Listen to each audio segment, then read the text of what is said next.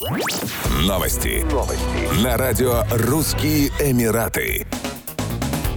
Правительство Объединенных Арабских Эмиратов внесло поправки в статьи трудового законодательства, устанавливающие максимальный срок заключения срочных трудовых контрактов в частном секторе. В соответствии с новыми правилами трудовые договоры будут заключаться на определенный срок, однако он не будет ограничиваться тремя годами. Как отметили в Министерстве кадровых ресурсов и эмиратизации, контракты смогут быть продлены по соглашению сторон. Уточняется, что поправки направлены на защиту работников и работодателей, а также развитие рынка труда и повышение экономической конкурентоспособности ОАЭ. Закон, вступивший в силу 2 февраля 2022 года, регулирует трудовые отношения в частном секторе, как в свободных экономических зонах, так и в материковой части Дубая. Правила не распространяются на работников бюджетной сферы и домашних работников. Трудовые правила, введенные в феврале, затронули 4,9 миллиона сотрудников.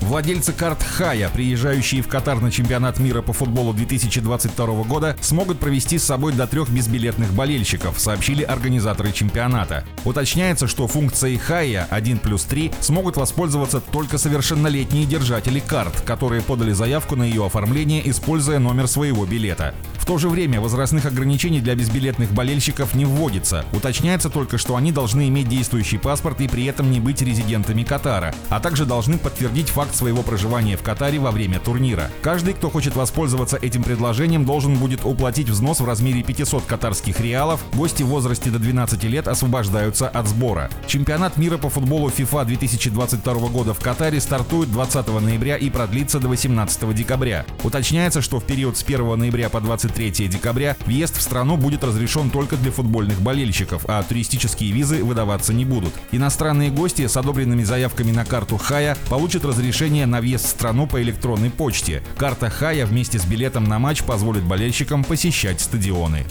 Еще больше новостей читайте на сайте RussianEmirates.com